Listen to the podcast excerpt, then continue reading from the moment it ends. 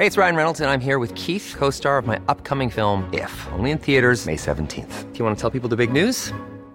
All right, I'll do it. Sign up now and you'll get unlimited for $15 a month in six months of Paramount Plus Essential Plan on us. Mintmobile.com slash switch. Upfront payment of $45 equivalent to $15 per month. Unlimited over 40 gigabytes per month. Face lower speeds. Videos at 480p. Active Mint customers by 531.24 get six months of Paramount Plus Essential Plan. Auto renews after six months. Offer ends May 31st, 2024. Separate Paramount Plus registration required. Terms and conditions apply if rated PG. Las coordenadas de la información. Con Alejandro Cacho.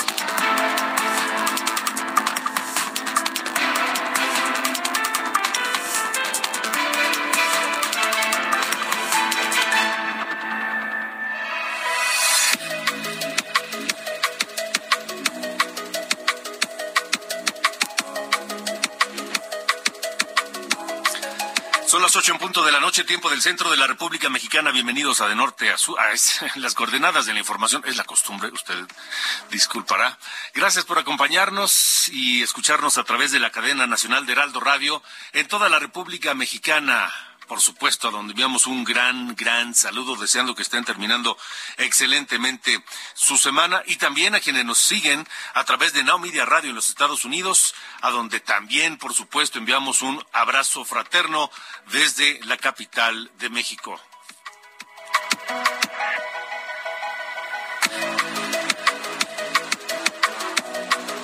Esta noche aquí en De Norte a Sur tenemos eh, temas importantes, tenemos asuntos interesantes que platicar con ustedes. Por ejemplo, este fin de semana, pasado mañana, terminan las precampañas para las gubernaturas del Estado de México y Coahuila. Estos dos estados de México que no han conocido la alternancia en el gobierno estatal. ¿Cómo van los precandidatos en estas encuestas? Durante sus precampañas, cómo cierran sus precampañas en las preferencias del electorado. Le estaremos platicando con Patricio Morelos, socio de la casa encuestadora Poligrama, que lleva un seguimiento puntual de estos temas.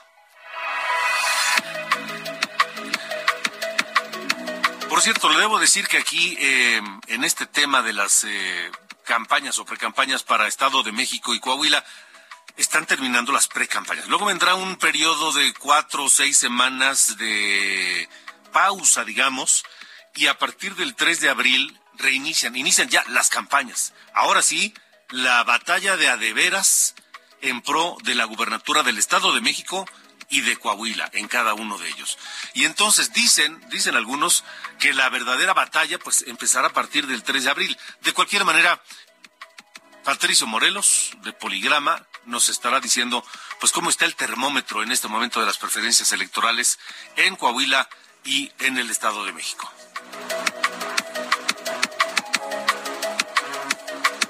También platicaré con Luis Landeros, el presidente de la Asociación de Distribuidores de Gas LP, porque ellos alertan que el crimen organizado se apoderó del mercado negro de gas LP en la Ciudad de México y en el Estado de México el crimen organizado maneja el mercado negro de gas LP en la Ciudad de México y en el Estado de México. Pero no solamente eso. Alerta la Asociación de Distribuidores de Gas LP que ocurre esto mismo en ocho entidades más, en ocho estados ocurre lo mismo. Y ya no solo se roba a Pemex el gas, sino que también este crimen organizado extorsiona a las empresas que y las obligan a vender gas eh, robado, por ejemplo, por ejemplo. Estaremos platicando de eso esta noche aquí en las coordenadas de la información.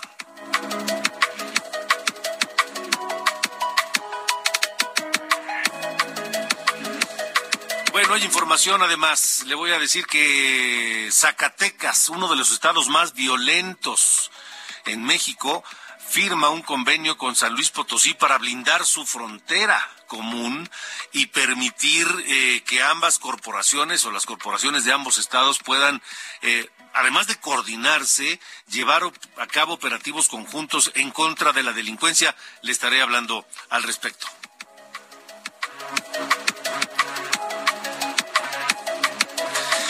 Bueno, en la conferencia de prensa de Palacio Nacional, el presidente López Obrador, fíjese, el presidente dice que, que, que, que hasta gusto le dio que la presidenta de la Corte, la ministra Norma Piña, no se pusiera de pie cuando llegó él a la mesa principal de la ceremonia por el aniversario de la Constitución en Querétaro. El presidente dice, hasta me dio gusto que eso pasara porque es prueba de que eh, ya el presidente no impone a los ministros de la Corte.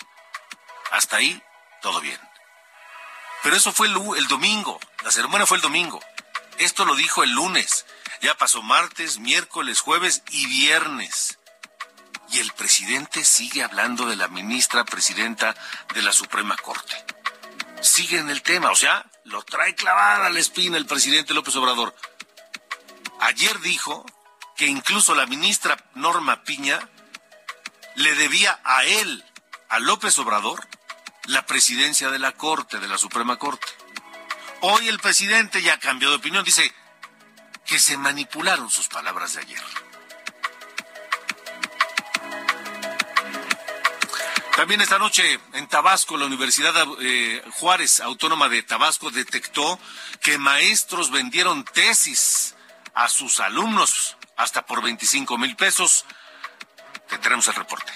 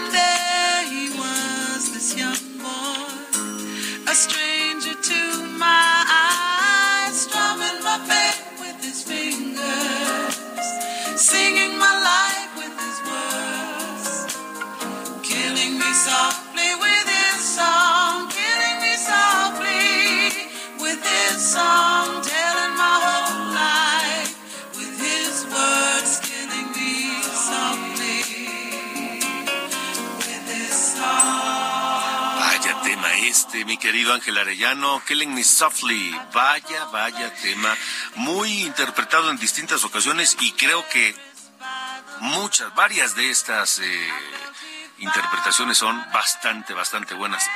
Muestra de que la canción es excelente. Exactamente. Buenas noches, Alejandro. Buenas noches. Esta es la versión de Roberta Flack a quien recordamos hoy porque el 10 de febrero de 1937 vino al mundo allá en Carolina del Norte, está cumpliendo ya 86 años.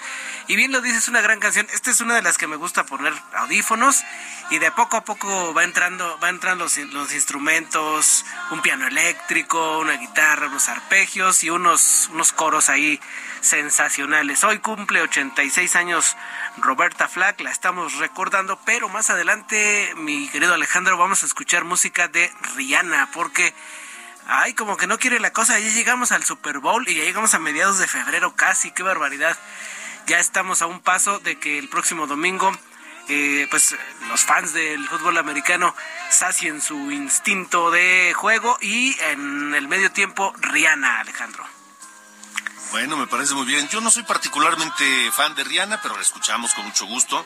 Este y esta esta esta versión de Aretha Flank es, es extraordinaria. Eh, de Roberta Flack. Roberta Flack, Roberta Flack, sí. Eh, es extraordinaria. Es como de terciopelo. Sí, no, es buenísima, buenísima. Esta, a veces que la voy viendo el carro y termina y la regreso y así otra. Sí, sí, sí. Sí, la verdad es que me gusta mucho. Sí. Oye, Dime, ¿y dime. qué tal la de Omar Portuondo? Ah, mira, si quieres la escuchamos al rato. No, no la he escuchado, pero. Ah, ¿no has escuchado No, esta no, no. Con, con Omar Portuondo? Hay que escucharla. Ok. Hay que escucharla. Y hay unas versiones mucho más modernas, Ajá. este, urbanas, que no están nada mal, ¿eh? No están nada mal. Pero como dices, por- pues porque la canción resiste, ¿no? Resiste Sí, las sí, sí, sí, versiones. sí, sí. Sí, sí, ¿Qué tal? Pues ahí está la de. Muy bien, gran selección, gran selección. Muy bien, Alejandro. Gracias, Gracias, buenas noches. gracias Ángel Arayano.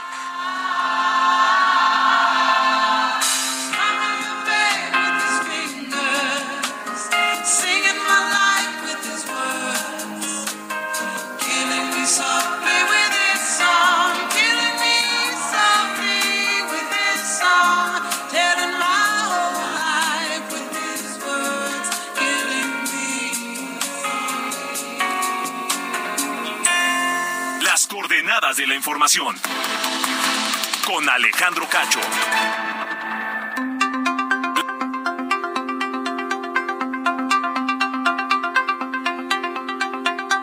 Bueno, son las ocho con nueve, ocho de la noche, nueve minutos, tiempo del centro de la República Mexicana. En este 2023, 4 de junio, elecciones para elegir gobernador en el Estado de México y en Coahuila.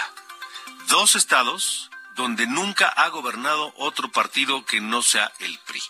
Nunca ha habido alternancia en esos dos eh, estados. Y hoy eh, la lucha por la gubernatura del Estado de México es encarnizada. Está Delfina Gómez por Morena, Alejandra del Moral por la, alianza PAN-PRI-PRD.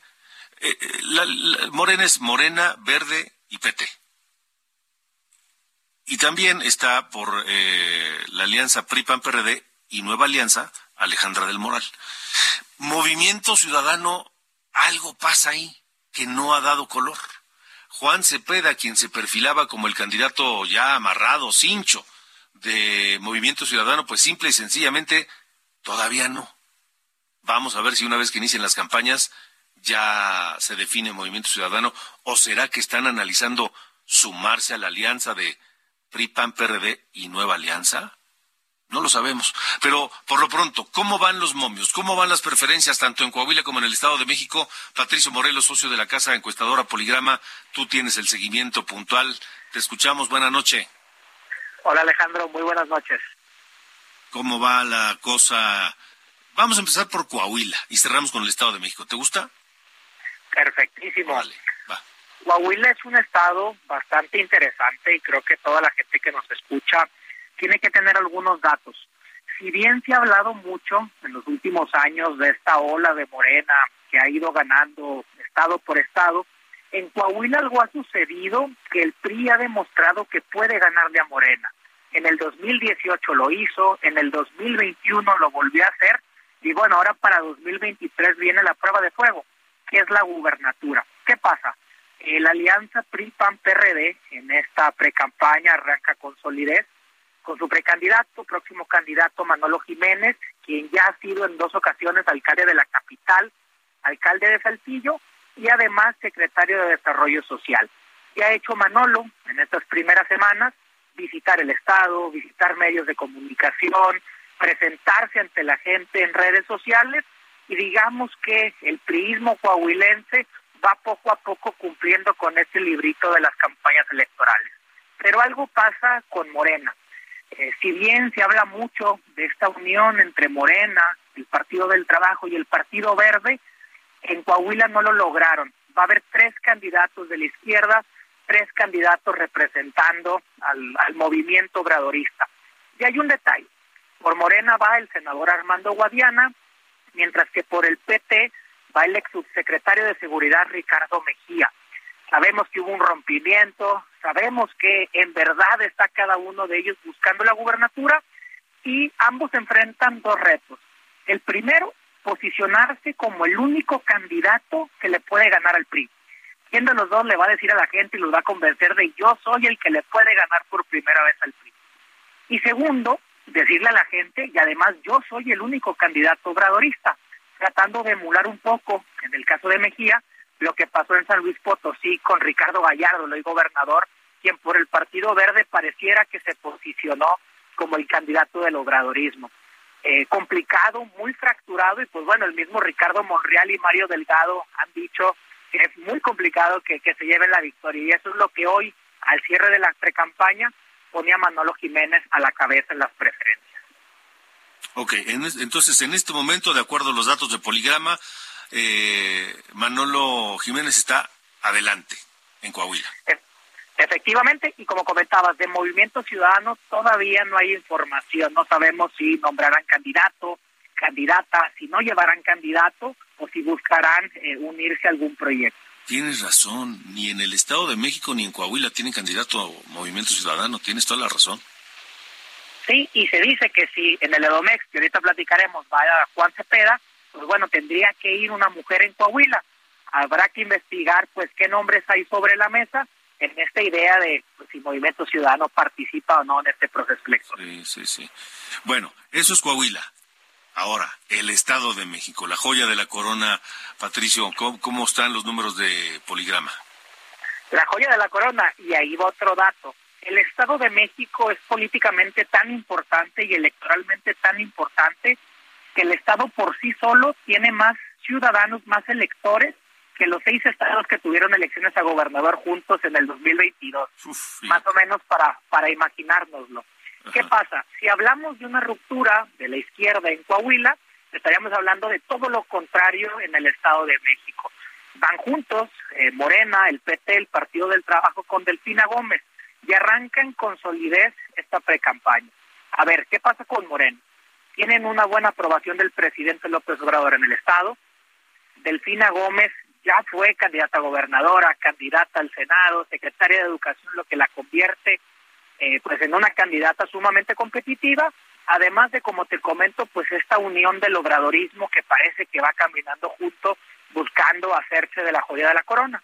En el caso de la alianza PRI-PAN-PRD, y agregamos nueva alianza, pasó un poco lo que pasaba con Morena eh, en Coahuila. Tuvieron un preproceso de precampaña complicado, en el que no se sabía si iba a haber alianza o no. Hubo algunas respireces al interior del PRI con Ana Lilia Herrera, hubo algunas respireces con el PAN, con Enrique Vargas. Entonces, el reto eh, hoy pareciera de la campaña es ir todos juntos para tratar de mantener el poder. ¿Qué creo que ha hecho el prismo mexiquense en estas primeras semanas? Por un lado, mostrar el músculo, que esa es una de las especialidades del PRI a lo largo del tiempo, con un objetivo, trabajar la percepción de que sí se puede ganar. Hace unos meses se hablaba de que iba a ser muy complicado para el PRI mantener el EDOMEX, pues en este momento todos los esfuerzos, me parece, están ahí, en decirle al, al ciudadano, sí podemos ganar, sí somos competitivos. ¿Cómo cierra esta pre-campaña? Con una ventaja de Delfina Gómez, que puede fluctuar entre dos dígitos, cerrando a un dígito, pero con una candidata del PRI que está intentando alcanzar y vayamos viendo qué sucede en las próximas semanas. Y de MC, otra vez, no hay candidato, que en el caso de Juan Cepeda es interesante porque ya tiene experiencia, ya ha participado y seguramente con el porcentaje de votos que puede obtener modificaría las tendencias a que únicamente fuera una elección de dos. Ujú. Entonces, eh, Patricio, nos dices que la ventaja de Delfina Gómez en este momento en el Estado de México es, pues, alrededor de 10 puntos, o poquito abajo o poquito arriba. Sí, de, de momento podemos hablar de una diferencia de dos dígitos de aproxim- aproximadamente. Sin embargo, pues vamos a ver cómo cierran, porque aunque termina la precampaña, entramos en un periodo complejo en el que no hay actividades, pues sabemos que seguirán todos los Sí. esfuerzos, tanto de los que encabezan para mantener esa ventaja y ampliarla, como de quienes van abajo para intentar pues Ok. acercarse. Sí, pero qui- quiero ser muy muy específico sin entrar en, en- en- en- puntuación exacta. Eh, hablas de dos dígitos, pero podría ser de uno, ¿sí? Sí, muy, muy cercano a los dos dígitos.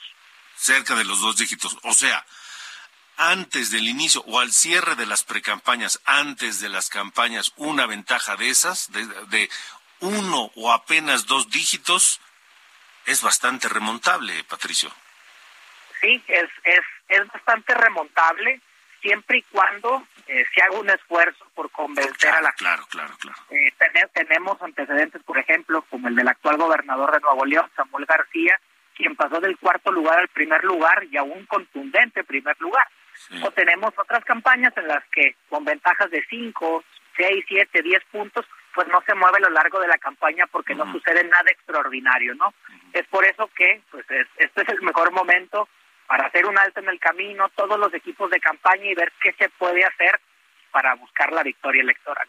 Ah, De acuerdo. Ahora, eh, Patricio, eh, hay que tomar en cuenta que en el Estado de México, me, me parece que, híjole, no sé qué tanto influya. Por ejemplo, hay quien dice, sí, pero el Estado de México lo gobierna el PRI, y entonces el PRI debería tener la ventaja en este momento.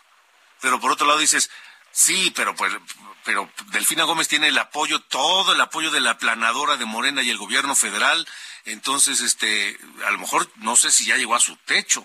Me parece un poco prematuro decirlo así, eh, porque aún no inician las campañas, pero ¿Tú cómo lees esto? Esos son algunos factores que hay que evaluar. Por ejemplo, qué tanto se debe involucrar el gobierno federal en la operación, qué tanto se involucrará el presidente López Obrador como vocero y promotor de sus candidatos. ¿Tú tienes duda de mismo- cuánto se va a involucrar? Y, y lo mismo pasará desde el punto de vista de los gobiernos estatales, en el caso de Coahuila, con su maquinaria, y en el caso del Edomex, pues donde el actual gobernador Alfredo del Mazo es un personaje conocido, perten- que pertenece a un grupo político eh, bastante importante, sobre todo en esta zona del país, y habrá que evaluar, ¿no? Algunos dicen se meterá y operará con todo por su candidata, y otros mencionan, bueno, como lo hemos visto otros gobernadores, quizás no meterá las manos. Pues sí, yo, yo me inclino por ahí. En fin, vamos a ver qué es lo que pasa, Patricio. Esto apenas está empezando, está interesante y se va a poner más, me parece, ¿no? Sí, tenemos que estar muy pendientes todos y todas, más allá de que vivamos en el Edomex o en Coahuila, porque es la antesala del 24 Ujú. y esto sin duda va a dar mucho de qué hablar. De acuerdo, muy bien. Patricio, te agradezco mucho que nos hayas acompañado. Patricio Morelos, socio de la Casa Encuestadora Poligrama. Gracias. Buenas noches. Buenas noches. Así las cosas. A ver, yo les pregunto a ustedes, ¿tienen duda de que el presidente López Obrador se va a meter con todo para apoyar a Delfina Gómez y ganar la gubernatura del Estado de México? ¿Alguien lo duda? Me parece que dudarlo es pecar de ingenuidad. Porque además, pues están haciendo todo para controlar las elecciones. Es decir, acaban de hacer una modificación a la ley electoral, una modificación anticonstitucional, pero que ya está en vigor, permitiendo a los funcionarios públicos hacer campaña y lo están haciendo. Es decir, se va a meter con todo López Obrador para ganar para Morena la gubernatura del Estado de México. Y además, el gobierno de López Obrador tiene la sartén por el mango y todo el poder del gobierno para, pues, este, torcerle la mano a los gobernadores. Vea lo que ha ocurrido en varios estados. ¿Qué pasó en Oaxaca? ¿Qué pasó en Quintana Roo? ¿Qué pasó en este, en Sinaloa? ¿Qué pasó en Sonora? En fin, vamos a ver qué pasa. Son las ocho con veintidós. Vamos contigo, Iván Saldaña, el presidente López Obrador y la novela con la ministra presidenta de la Corte, Norma Piña. Sigue, Iván, buenas noches. Alejandro, buenas noches a todo el auditorio. Sí, hoy desde Jalisco el presidente Andrés Manuel López Obrador aceptó que si hace falta se reuniría con la ministra presidenta de la Suprema Corte de Justicia de la Nación, Norma Piña Hernández, pero dijo que por el momento, palabras textuales, Alejandro, no tenemos necesidad. Eh, fue en la mañanera cuando se le cuestionó el por qué no lleva la misma dinámica de reuniones con Piña, igual que lo hizo con el antecesor de ella, Arturo Saldívar, para impulsar eh, impulsar principalmente temas como la reforma al Poder Judicial, ya que el gobierno federal acusa hoy a jueces que con sus sentencias están beneficiando a delincuentes. Esta fue la respuesta del presidente López Obrador. Escuchemos. Pues si hace falta, sí, pero ahora pues este no tenemos necesidad porque somos pues respetuosos de la independencia, de la autonomía del poder judicial. Alejandro López Obrador también aprovechó para acusar que los medios de comunicación tergiversaron su declaración del pasado 8 de febrero, cuando dijo la señora presidenta de la Corte para hablar en plata, está por mí en la presidencia. Escuchemos. Manipularon mis palabras que dije que la ministra era presidente porque ya no era como antes, de que el presidente de la República era el que ponía y quitaba a ministros, de que ahora nosotros somos respetuosos de la independencia del Poder Judicial, porque la práctica por décadas, por siglos, era que la Constitución se respetaba en la forma y se violaba en el fondo. Supuestamente había división y equilibrio de poderes, pero en realidad el poder de los poderes era el Ejecutivo y en especial el presidente. Pero todo esto se olvidó. Alejandro, la información esta noche. Muy bien, gracias, Iván.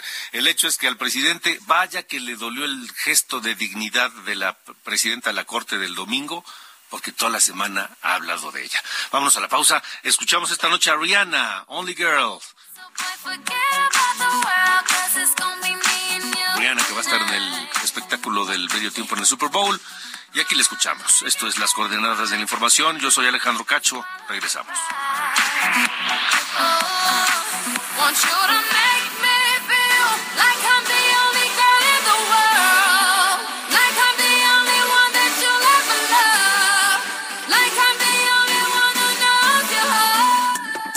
Alejandro Cacho en todas las redes. Encuéntralo como Cacho Periodista. Las coordenadas de la información. Con Alejandro Cacho.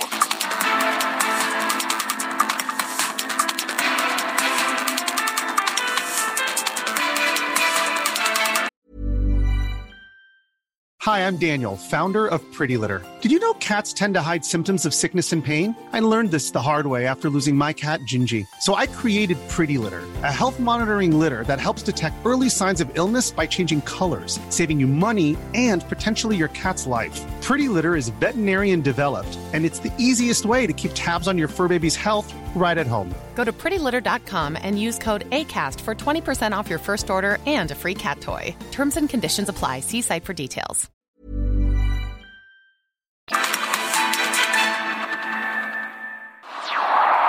Las coordenadas de la información. Con Alejandro Cacho.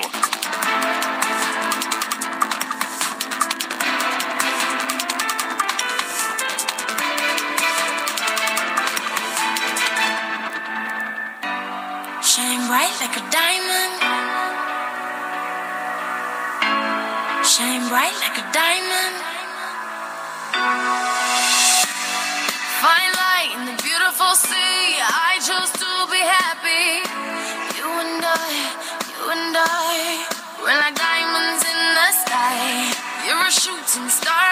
Ocho y media de la noche, tiempo del centro de México, 8 con 31 ya. Escuchamos a Rihanna, que estará en el medio tiempo del Super Bowl el próximo domingo allá en Phoenix, escuchando Diamonds.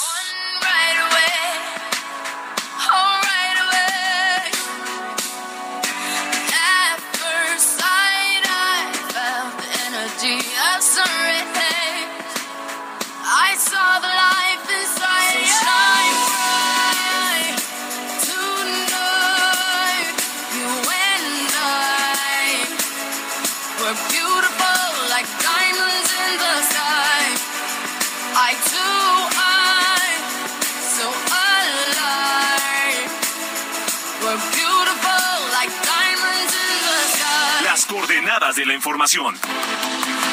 Con Alejandro Cacho.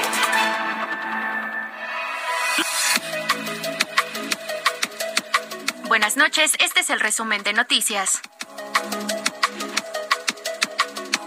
En Durango, familiares de las 35 víctimas de meningitis marcharon desde el Boulevard Heroico Colegio Militar hasta el Centro de Convenciones Bicentenario para exigir justicia y que se castigue, señalaron a todos los responsables de las 35 muertes tras practicarles procedimientos médicos con medicamento y material contaminado. En Zacatecas se registró un ataque armado en el municipio de Guadalupe, donde fue asesinado Manuel de Jesús Chávez Reyes, director de la Policía Estatal Preventiva, cargo que desempeñó hasta el primero de febrero, sin que hasta el momento haya detenidos por el ataque. En Sinaloa, las fuerzas de seguridad federales continúan con operativos en varios puntos de la capital del estado, sobre todo en los fraccionamientos La Conquista y Villas del Río, luego de la captura de José Guadalupe El Lupe Tapia Quintero, presunto operador de Ismael El Mayo Zambada. El expresidente municipal de Aguililla, Michoacán, Adalberto Camparán, fue condenado en Estados Unidos a 10 años de prisión por tráfico de drogas, condena que cumplirá en una cárcel de Miami. El juez Brian Cogan determinó que si Genaro García Luna testifica dentro de su juicio, que se desarrolla en Nueva York, nadie podría prohibirle a los fiscales que hagan preguntas las que deseen en el interrogatorio posterior, determinación que se da como respuesta a una petición de la defensa del exsecretario de Seguridad mexicano. La brigada mexicana que se encuentra en Turquía ha logrado rescatar a tres personas con vida tras el sismo de 7.8 grados que se registró el lunes. Además, los rescatistas mexicanos, con ayuda de binomios caninos, recuperaron 11 cuerpos. Desde Zapopan, Jalisco, el presidente López Obrador aseguró que el aumento de la inflación en México, que ayer se reportó en 7.91% a tasa anual durante enero, preocupa y ocupa a su gobierno, pero dijo no es para alarmarse, pues confió en que bajará. Finalmente, el argentino Diego Coca fue presentado como nuevo técnico de la selección mexicana tras anunciarse su salida como técnico de los Tigres para concentrarse en la estrategia rumbo al Mundial de México, Estados Unidos y Canadá. Yo soy Diana Bautista y este fue el resumen de noticias.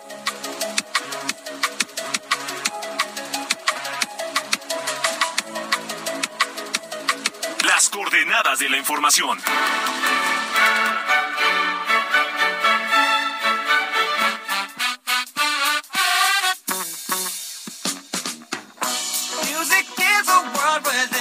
Pasa, mi querido Carlos Allende? ¿Ya listo para el fin de semana? Tan listo como se puede estar. De bien, verdad. me o sea, bien. ya. Nada más te voy a pedir, favor, por favor, no te vayas a perder demasiado. No, En no. el alcohol. No, ya estoy, ya estoy grande. Ya para esas cosas. Porque sí, así ya sabes que cuando te pones hasta el rábano un día, al siguiente eres una papa. O sea, Sí, no sirves para nada. Entonces, sí, sí, mañana tengo asuntos que atender, diligencias que atender. Entonces, no me puedo dar ese lujo. Que ya, ya parece un lujo, ¿no? Ponerte, agarrar la jarra ya es un, ya es un lujo. Sí, sí, sí, estoy de acuerdo, estoy Ya, de acuerdo. conforme más este, pasa el Tómelo con calma. Sí. ¿No? No, yo se me lo voy a llevar con calma. Bueno. Otro que se le anda llevando con calma, señor Cacho, es el gobierno federal. Porque para variar, andan ahora eh, adaptando lo que es el, el marco, digamos, legal de nuestro bello hermoso país a sus ocurrencias. Te acordarás que en algún punto hablamos sobre esta compra ¿no? que hizo el gobierno federal de Mexicana de Aviación, ¿no? el, el regreso triunfal ¿no? de esta aerolínea.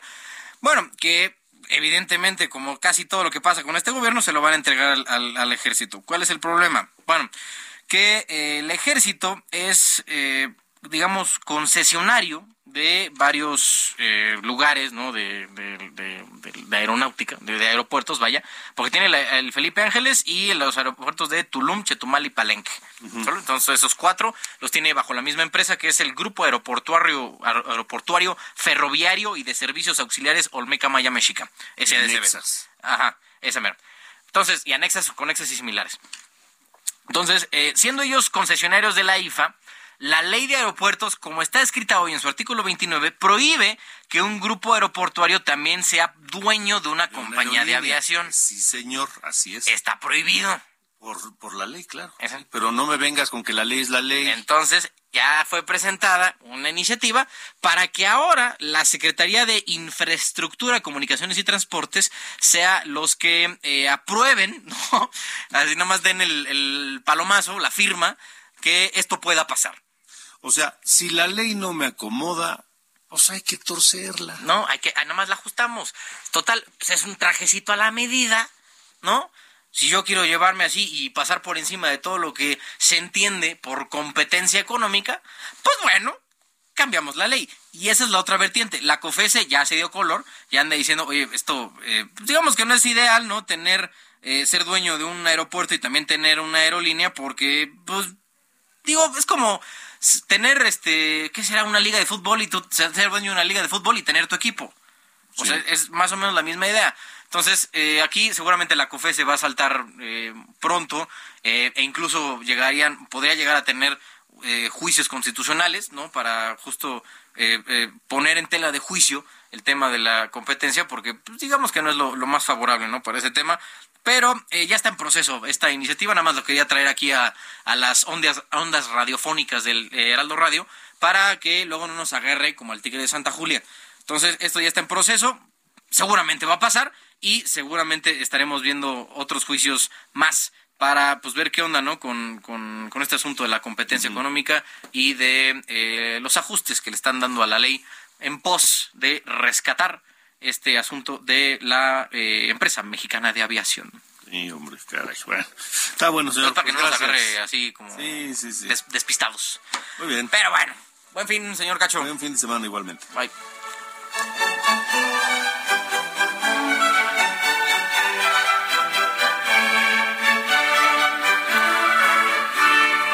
Las coordenadas de la información. Déjeme comentarle rápidamente, ya que hablábamos, o, Diana Bautista en el resumen de noticias nos hablaba de la violencia en Zacatecas. Le comento rápido que el gobernador Ricardo Gallardo Cardona de San Luis Potosí y el gobernador David Monreal Ávila de Zacatecas firmaron hoy el convenio marco de coordinación y colaboración interestatal para la construcción de la paz y seguridad entre ambos estados. El gobernador Gallardo Cardona afirmó que la delincuencia no conoce de límites geográficos ni territoriales y la desventaja que teníamos eran los límites geográficos que solo favorecían a la delincuencia. Hoy lograremos una coordinación total donde podemos entrar a ambos territorios y ambas fronteras para trabajar contra los delincuentes.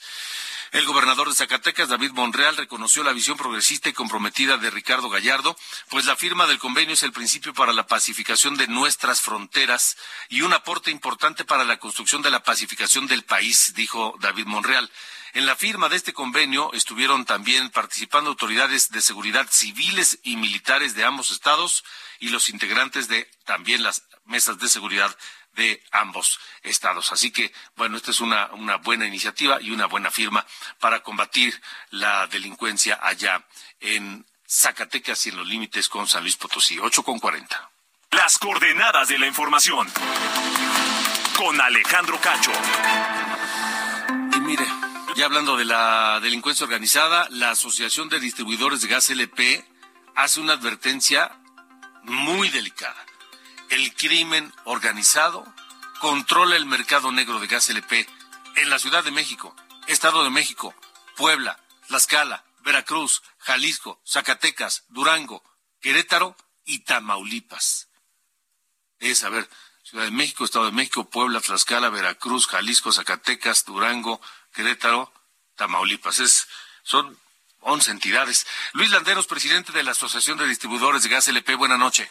Buenas noches, Alejandro. Un placer estar en tu programa y gracias por la invitación. Igualmente, Luis, este terrible situación porque incluso los los distribuidores legales, los que han arriesgado sus, sus inversiones, inversiones de, de décadas o de generaciones, hoy también están amenazados por la delincuencia organizada. Sí, es un problema que ha ido creciendo con el tiempo y que tiene su origen precisamente en el robo de hidrocarburos, lo que por el lado de las gasolinas se conoce como el huachigas y por el lado del gas LP se, digo, el huachicol y ahora por el lado del gas LP se conoce como huachigas.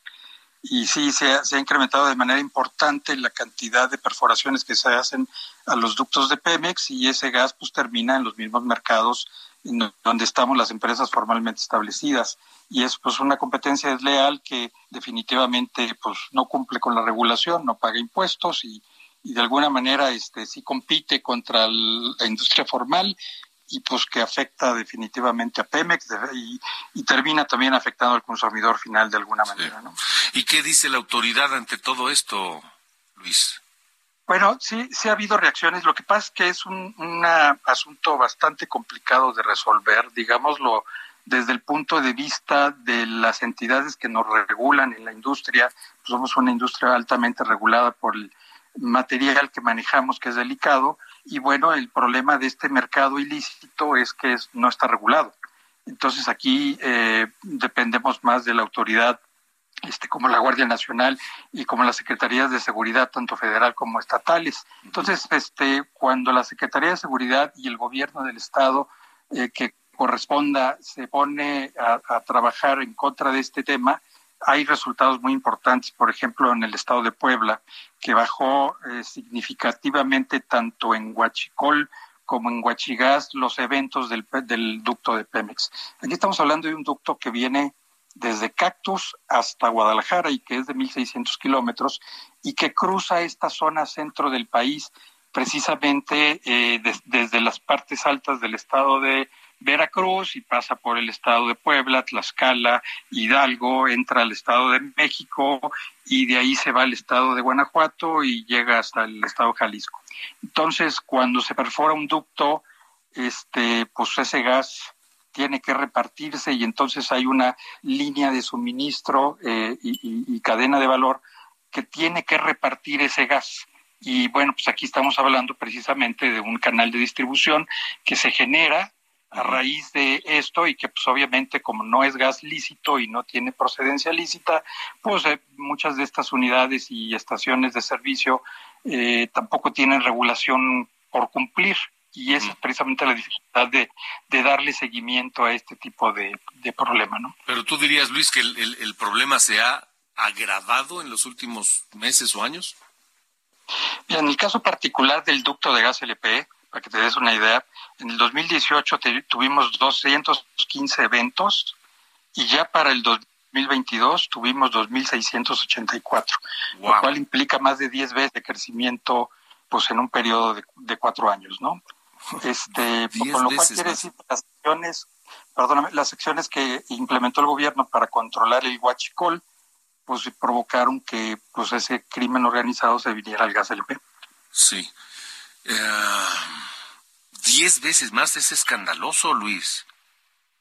Cuando, cuando hay una perforación al ducto, obviamente eh, afectamos a Pemex porque pues el ducto se tiene que parar y ese gas que le roban a Pemex, que de alguna manera se tiene que pagar porque lo produjeron o lo importaron, este pues lo tiene que absorber Pemex y, y por lo tanto es una- un detrimento en el patrimonio de la empresa petrolera. Pero pues eh, digamos que también tienen que pagar parar el ducto para poder arreglar cada vez que hay un evento y eso implica pues parar el ducto de tres a cinco días, lo cual también afecta la cadena de valor de la industria formal. Y, bueno, termina precisamente repartiéndose en pipas y en estaciones de servicio que no están reguladas.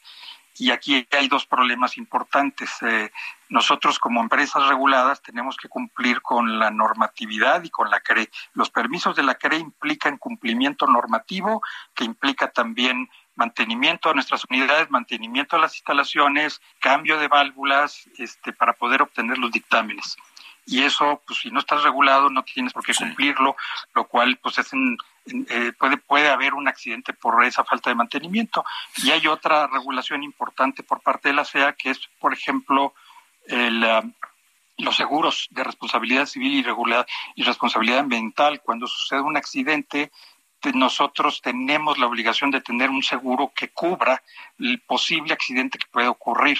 Y bueno, pues si no estás regulado, no, tampoco tienes ese costo adicional. Claro, pero, pero entonces eh, este aumento de, de, de 10 veces más eventos en, la, en la- las perforaciones de los ductos eh, me dice o me, o me hace pensar que poco se ha logrado. Es decir, si se ha hecho algo, pues eh, no ha sido muy exitoso, Luis. Pues más bien está creciendo con más velocidad de la que se puede controlar y es precisamente aquí la solicitud hacia los gobiernos de los estados y al gobierno federal para que haya coordinación y podamos en conjunto resolver este problema de fondo.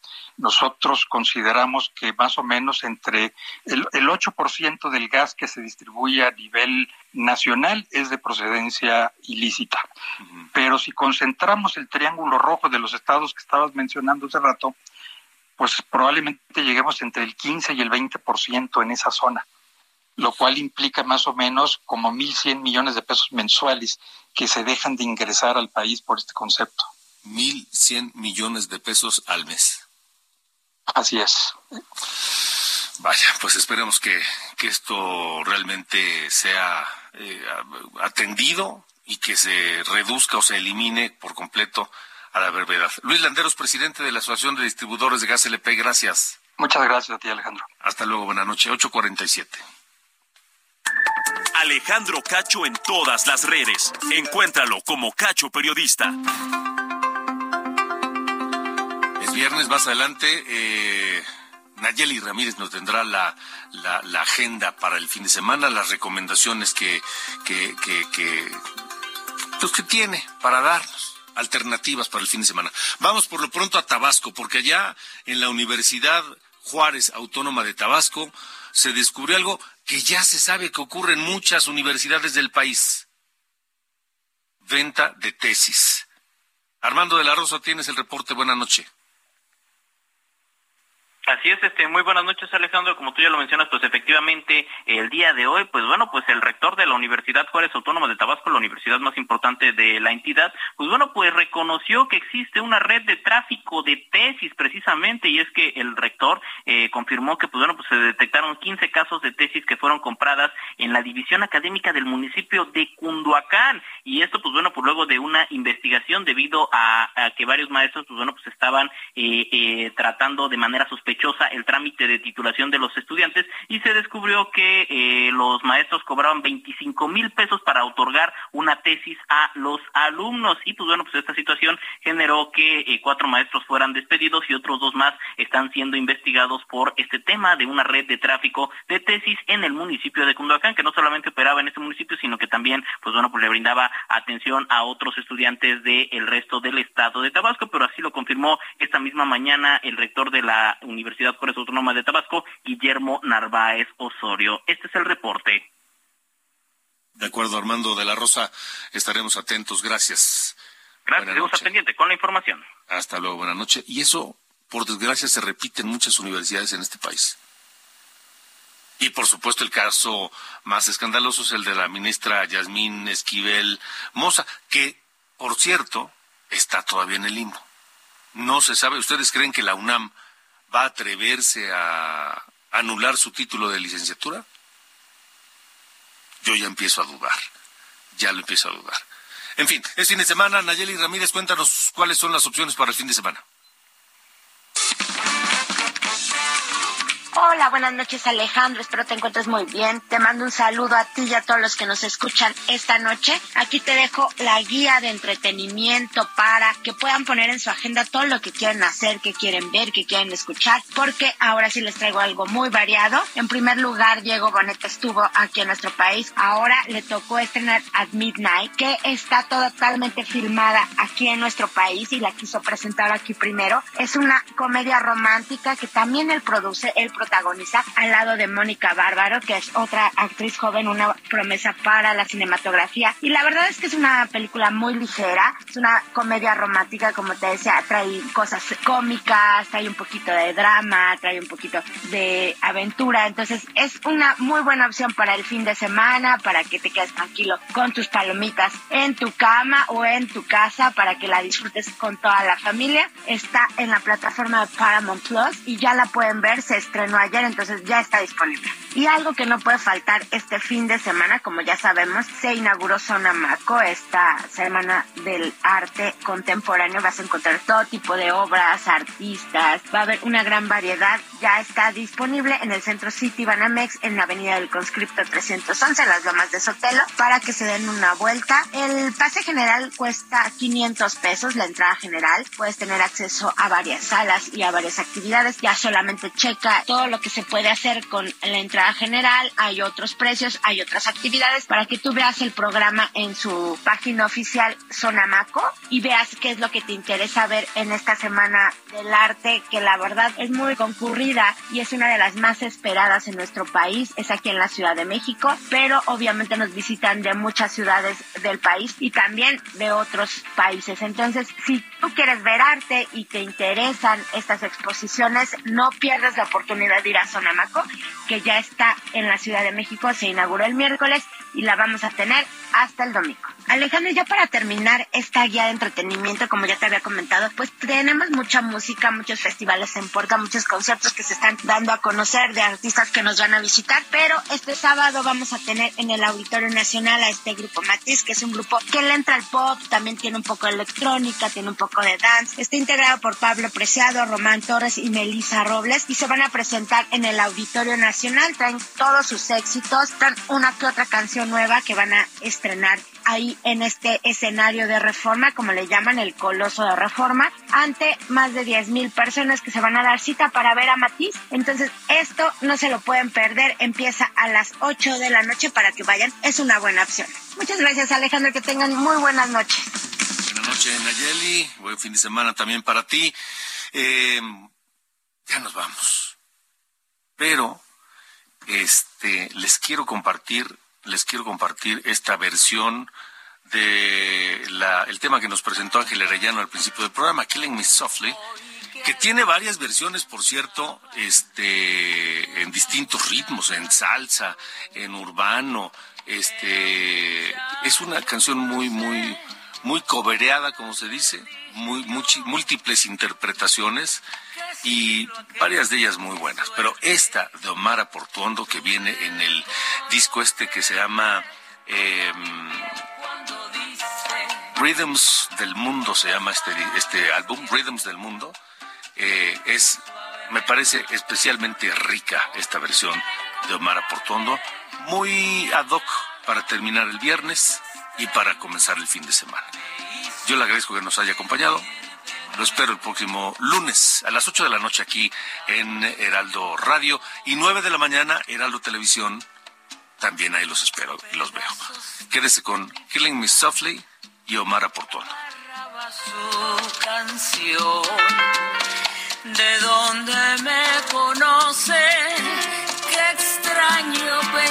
yo. Cantaba mi esperanza y un poco